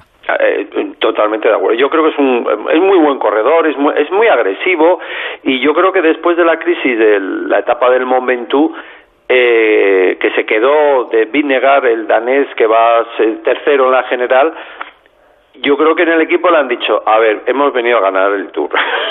Que es lo importante que lo vas a hacer, no la cagues. Tienes ventaja, tienes más de cinco minutos respecto a tus adversarios. No te metas en un lío que luego lo mismo te puede resultar caro porque luego al final los rivales en esos ataques, como digo, para meterse en el cajón en París, si tiene una debilidad pueden cambiar de mentalidad diciendo, coño, que, que el segundo y tercero está muy bien, pero que lo que todos queremos es el primero. Hombre, claro. Y yo creo que le han dicho eso, que, que corra tranquilo, que no se meta en guerras de otros, que esté simplemente vigilante. Y si se tercia, pues en la parte final de la etapa, pues tratará de, bueno, de, de aumentar la ventaja si cabe, pero si hay una victoria de etapa, como digo yo, yo veo una victoria de etapa en tanto mañana o pasa mañana, uno de esos dos días de los grandes y posiblemente que sea él, o sea, porque eh, de, de momento ha demostrado que es el más fuerte y, y se le ve mejor que a ningún otro corredor. Pero que a ninguno, pero de largo. Eh, mañana es un etapón, mañana lo vemos, lo disfrutamos y por la noche lo contamos. Perico, mañana hablamos, un abrazo. Estupendo, sí, porque ya vamos a ver si Henry Más ha prometido que, que va a atacar. Eh, nos tiene en ascuas porque el otro día, bueno, ante, el domingo dijo que subiendo ahí el Beisalís, el último puerto que estuvo a punto de atacar, que se le adelantaron y luego al final estamos deseosos, ¿no? Yo creo que los españoles de ver un poquito a un a un Enric más, más agresivo y, y no tan a rueda. Y, bueno, él ha anunciado que lo va a hacer. Esperemos que sea mañana mejor que pasado mañana para permitirse en ese objetivo que tenía de por qué no llegar al podium. Si, y tiene que moverse si lo quiere conseguir. De momento, en la mano, en su mano está, pero sí, sí, es verdad que estamos echando de menos en este Tour de Francia un poquito más de, de- ver a, a los nuestros, de ver a los españoles. Pedrín, un abrazo grande. Venga, buenas Adiós, noches. hasta mañana. Bueno, creo que nos va a merecer la pena lo que viene ahora. Nos espera la capitana de una selección española que va a estar en los Juegos Olímpicos y que los va a jugar con 41 años. En septiembre cumple 42. Con la selección, después de todo lo que ha ganado, que ha sido mucho, este es su último baile. En Onda Cero, El Transistor. Aitor Gómez.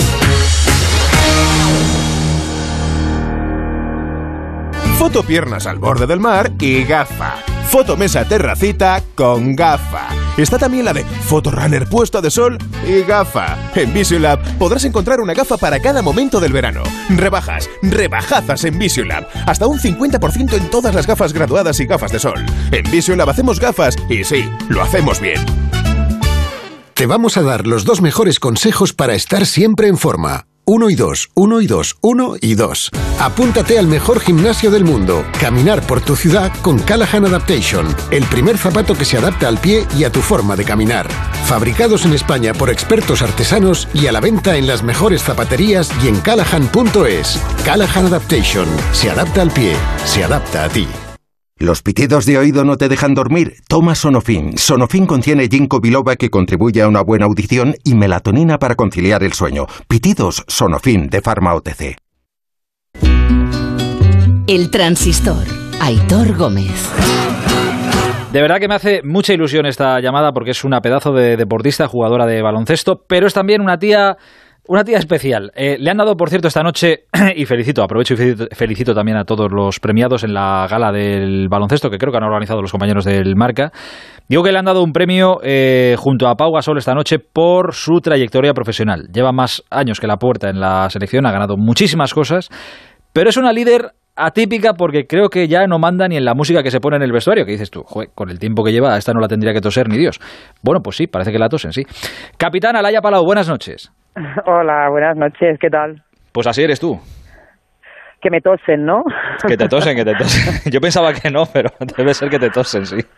A ver, también hay que saber elegir las batallas, yo creo, ¿no? Y no, es verdad, es verdad. Yo creo que es algo de la madurez, ¿no? Y eh, bueno, hay cosas muy importantes y hay cosas que no tanto, como la música que se escucha en el vestuario. Eh, al final eh, intento que sea lo más democrático todo, teniendo en cuenta que siempre tiene que haber unos roles, pero bueno, que la gente no se exprese, opine y no me voy a poner a ver, es que si me pongo a ver qué les voy a hacer escuchar a esta gente de Radio Futura, ¿qué va a decir? O sea, Que no mal. sabe ni lo que es. Claro, claro, mal. Entonces, bueno, escuchen lo que tal. Eh, tengo que decirte que hemos vuelto a cambiar otra vez la canción, o sea que ya... ¿Ah, sí? ¿Cuál es ahora? ¿Se puede Bueno, saber o no? Pues la misma de, de toda la vida, la de escape.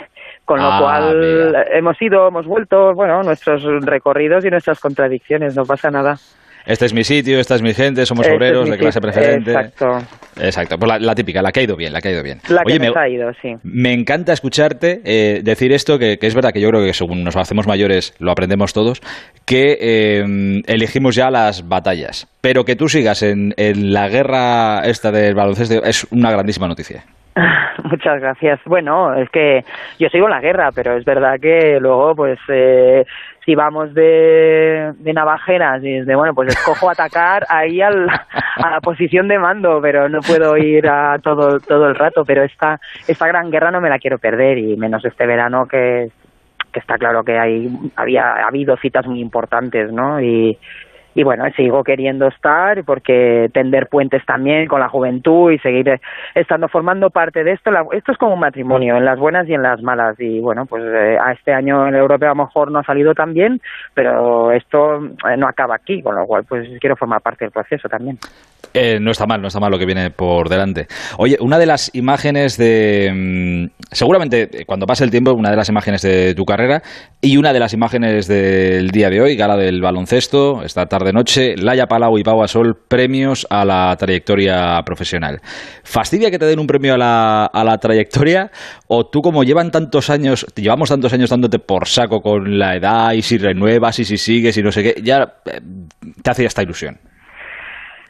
Eh, pues me hace ilusión, en parte. También tengo que decirte que eh, llevo un verano muy lleno de, de emociones, de cosas, de Ya, los ya, ya. 300 partidos, el no sé qué, el europeo, el FIBA, o sea, eh, me están cayendo, o sea, si lo llevas a ver, me vengo con un cesto grande para recolectar y, y Pero que la vitrina de casa sea buena, sea gra- grande y buena. pues no tengo, no tengo, no soy de vitrinear, pero es que habrá que ponerlo en algún sitio todo, ¿sabes? O sea, eh, no, yo la verdad es que estoy, estoy muy contenta con, con todo lo que me está pasando siempre, ¿no? Y ahora ya es, es multiplicado, ¿no? Y, y bueno, sí, pues es una trayectoria, está bien que la reconozcan, pero bueno, yo ya la sé. Y la gente que ha trabajado conmigo también la, la sabemos, ¿no? Con lo cual, bueno, pues si es público o menos público.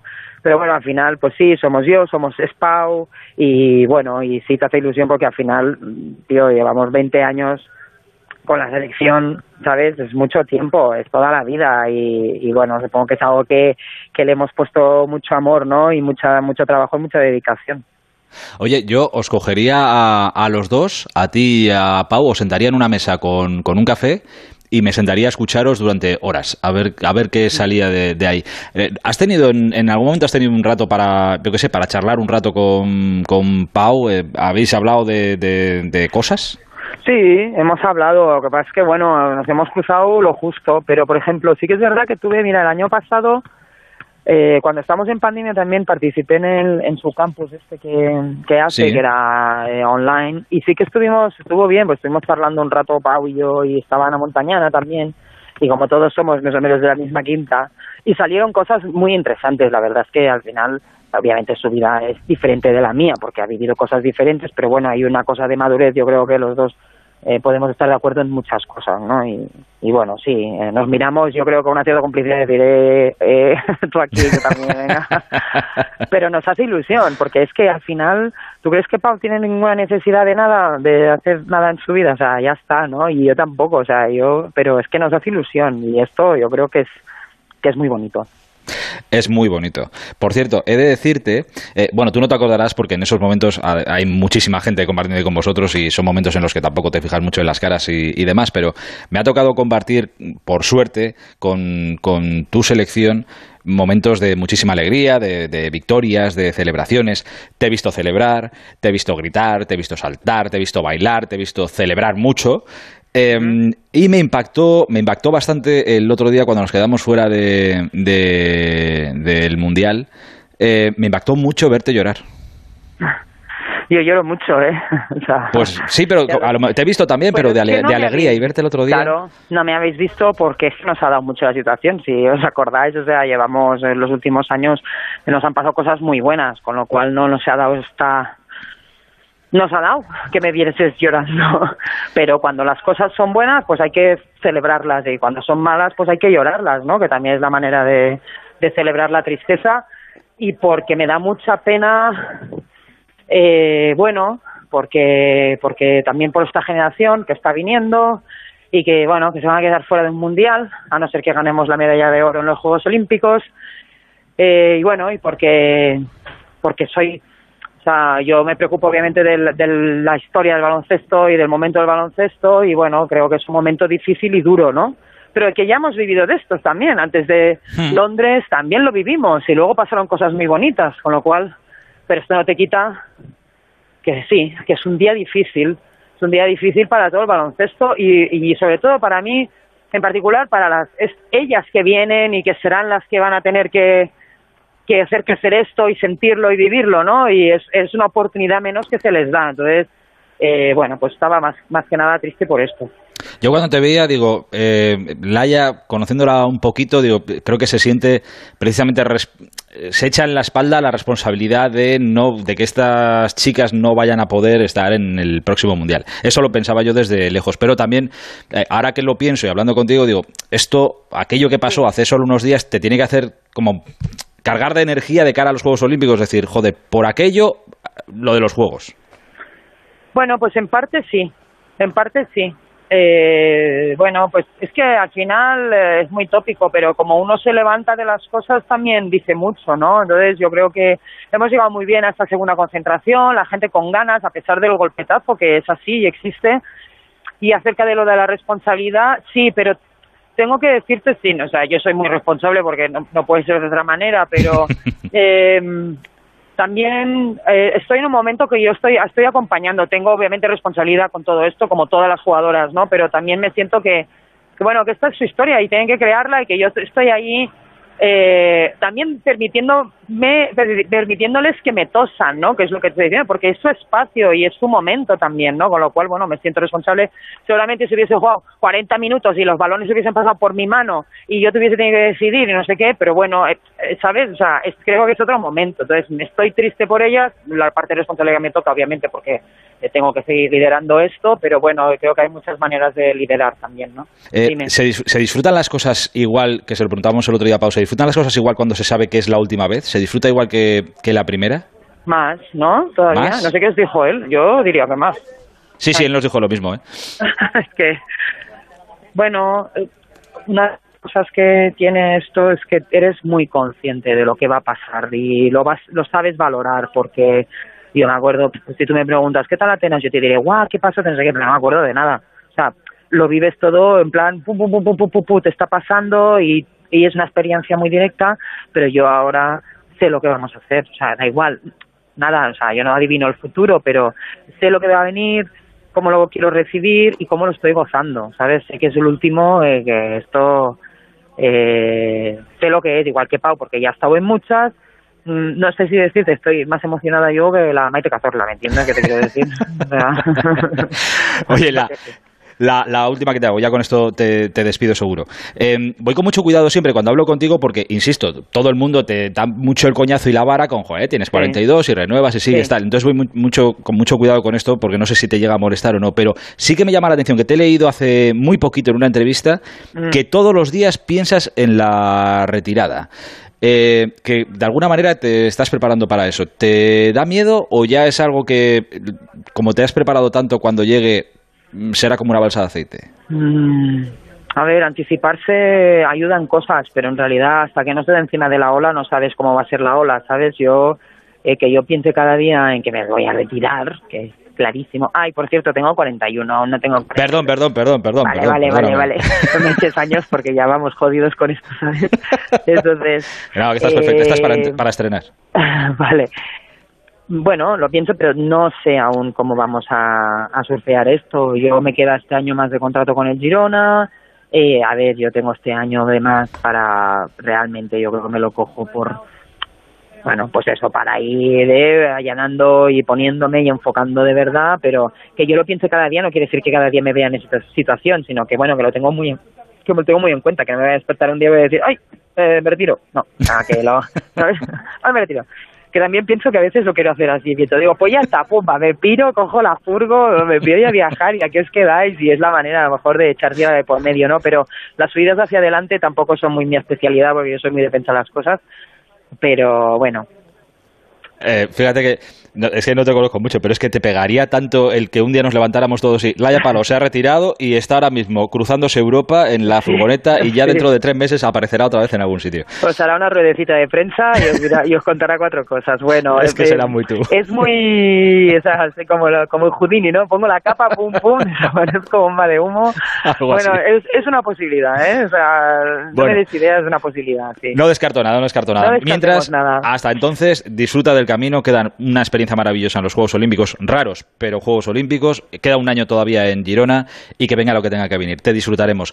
Capitana, muchísimas gracias por este ratito. Un abrazo muy grande. Muchas gracias, un abrazo guapo. En Onda Cero seguimos en el Transistor. Aitor Gómez.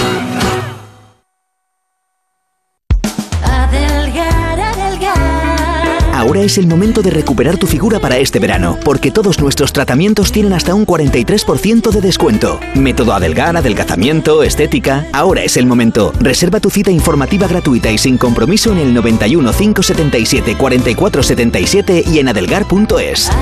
¿Quieres coche? Busca, compara y si alguien te paga más, ven a Ocasión Plus. Mejoramos cualquier tasación, mejor precio garantizado, pago en 30 minutos. Ocasión Plus. Ocasión Plus, nueve centros en Madrid. Localiza tu centro más cercano en ocasiónplus.com, abiertos sábados y domingos. ¿Problemas de humedad? Iberdeco Humedades es la solución. Devolvemos la salud a tu vivienda con nuestros tratamientos antihumedad definitivos, de principio a fin, hasta 30 años de garantía. No lo pospongas más. Solicita ahora un diagnóstico gratuito en iberdecohumedades.es 910 31 10. Soy Eduardo Molet. ¿Sabes que puedes vender tu casa y seguir viviendo en ella para siempre? Te invito a merendar todos los martes y jueves a las 6 de la tarde en mi oficina de Fernando el Católico 19 y te cuento cómo. Reserva ya tu merienda en el 658 60 60 60 y vive tranquilo.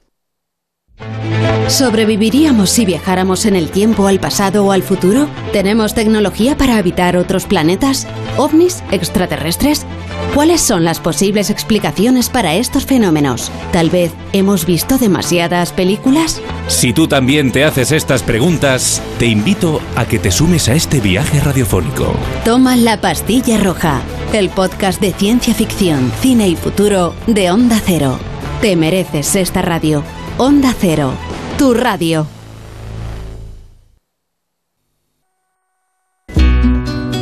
El transistor. Aitor Gómez. Dígame, Gusti. Hay 11 ideal también de la Copa América. Dabas al principio el 11 ideal de la Eurocopa. Aquí está Messi. Está Messi. Y aquí está De Paul. Eh, está De Paul. Y aquí está Emiliano Martínez. De portero. Ah, y Neymar está también con Messi en la, en la delantera. Y hay otro jugador de la Liga Española, en este caso Casemiro el, centro, el mediocentro del Real Madrid, o sea, de Poli y Casemiro están en el centro del campo ideal de ese equipo de la, de la Copa América. Está Estupiñán también como, como lateral izquierdo. Exacto, en el centro de la defensa está el del PSG Marquinhos. Por cierto, hablando de la Copa América y de la Supercopa, New York Times publica que UEFA y Ball están preparando o viendo la posibilidad de la disputa de un amistoso en Nápoles como homenaje a Diego Armando Maradona entre las dos selecciones campeonas, Italia y Argentina. que sería una Supercopa del Mundo. Exacto, sería, bueno, es bonita la idea, partido homenaje a Maradona y lo harían en, en Nápoles entre Italia y Argentina dos naciones y que tienen mucho que ver con, Diego Armando Maradona, además. En el mercado de fichajes, el Villarreal ha confirmado el fichaje de Boulaye Dia, un delantero senegalés que procede del Stade de Reims y que ha firmado por cinco temporadas. Las últimas, como digo, ha estado jugando en el Stade de Reims de la Liga Francesa. El último año llegó a anotar hasta 14 goles. Será presentado el próximo jueves y del Villarreal se marchó Vaca, que firma por él Granada. Esta misma tarde ha pasado reconocimiento médico y su presentación mañana a las 6 de la tarde. El Rayo Vallecano ha hecho efectiva la opción de compra por Fran García, lateral izquierdo, que ha triunfado esta temporada en el Rayo, cedido por el Real Madrid. Ahora el equipo de Vallecas paga dos millones y medio de euros al Madrid que se guarda el 50% de sus derechos.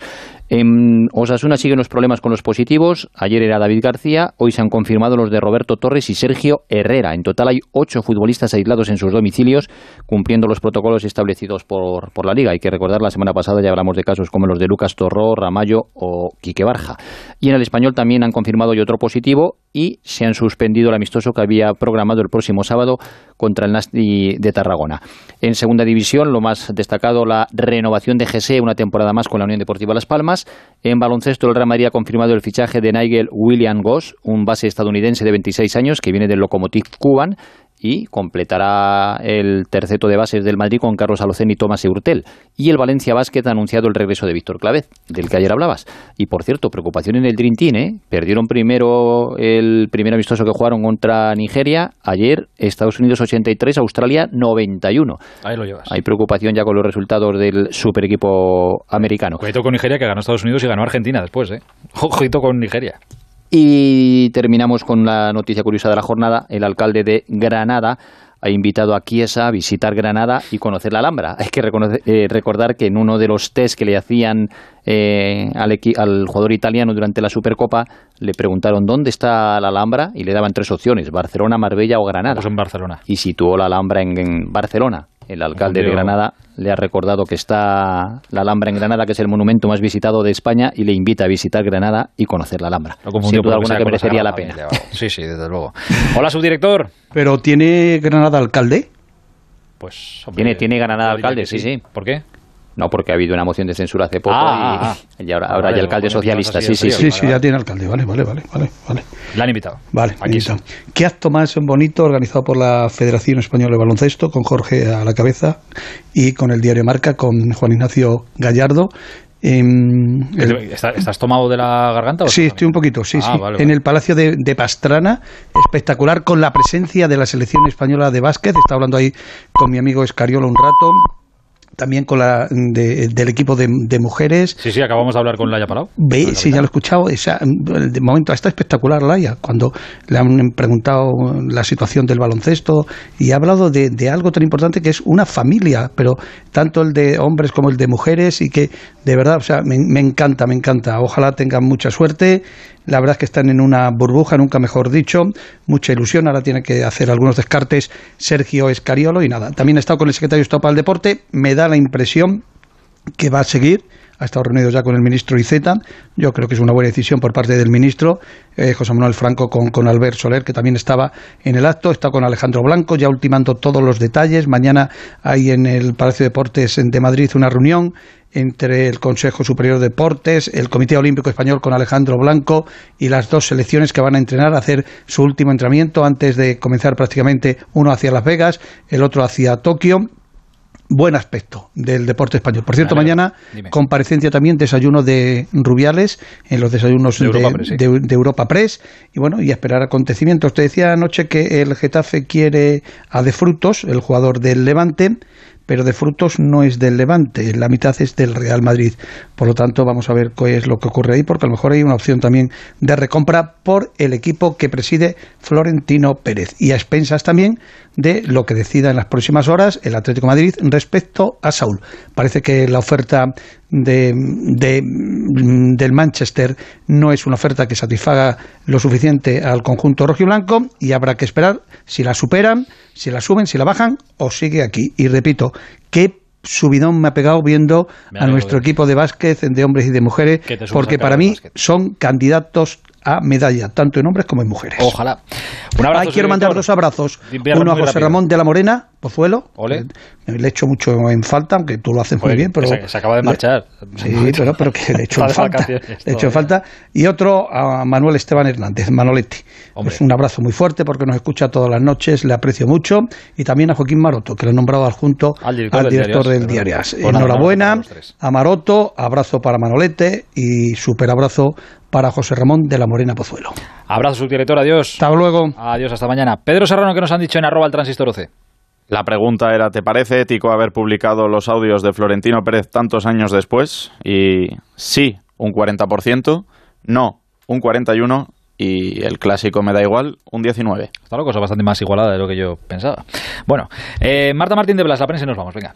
Pues marca abre con baloncesto, con esa gala de la que, de la que hablábamos, la segunda gala del baloncesto español, que como decías antes, Aitor, organizaba el diario junto a la Federación Española. De AS todavía no conocemos la portada en papel, pero en la web destaca en la entrevista que Ramos concede al equipo en la que el Camero ha reflexionado sobre su llegada a París, porque ha fichado por el PSG y demás. Y en la prensa catalana, Sport dedica su portada a Messi, Messi más cerca que nunca, es lo que se puede leer. Asegura el diario que el PSG se retira de la puja porque está convencido de que el argentino renueva con el Barça. Y Mundo Deportivo también habla de la retirada del PSG en la puja por Messi, pero tiene como centro de su portada a Griezmann y Saúl apostando por la posibilidad de un cambio de cromos entre el Atlético de Madrid y el club culé. Terminamos contigo, Joma. Aitor, hoy me ha ocurrido algo poco frecuente. Estoy de acuerdo con todas las opiniones que he escuchado en el programa sobre el caso Florentino. Con todas. Y ojo que se han dicho cosas bien distintas. En primer lugar, comparto contigo que el asunto nos afecta a los periodistas, aunque solo sea uno el responsable. La consideración del gremio anda en horas bajas y esto ayuda muy poco a recuperar el crédito. También estoy de acuerdo con Segurola cuando afirma que los comentarios de Florentino son muy feos, especialmente cuando entran asuntos personales. Su forma de hablar sobre los capitanes del equipo resulta improcedente incluso en el ámbito privado. Estoy con Ortego en que toca preguntarse por qué ahora y quién es el enemigo que está detrás. Sea quien sea, ha sabido elegir una semana sin grandes noticias. Asumo como Alexis que la gente cambia en 15 años y que las relaciones evolucionan. También quiero pensar que con el tiempo la gente apacigua su carácter y controla sus impulsos. Siendo cierto todo lo anterior, lo bueno, lo malo y lo regular, hay algo en lo que queda expuesto el presidente, y es en la indiscreción de antes y de ahora. Como dijo Mr. Chip, quien manda tiene la obligación de generar ambientes que favorezcan el trabajo y el rendimiento de sus empleados. Tanto los presidentes como los expresidentes tienen o deberían tener un compromiso de confidencialidad, una contención que va con el cargo.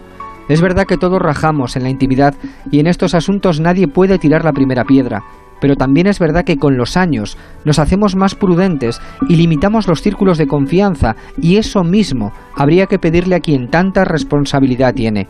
Esa es quizá la única enseñanza de un asunto que mancha a quien lo toca, de modo que será mejor no tocarlo mucho. Buenas noches. Pues creo que nadie lo podría haber expresado mejor. Grandísimo, Juanma. Llegamos a la una, madre mía, la una y cinco de la madrugada, ahora menos en Canarias. Mañana a las once y media aquí estaremos para encender otra vez el transistor. Hasta entonces, la radio Onda Cero está siempre a vuestro servicio. Un placer. Hasta mañana. Adiós.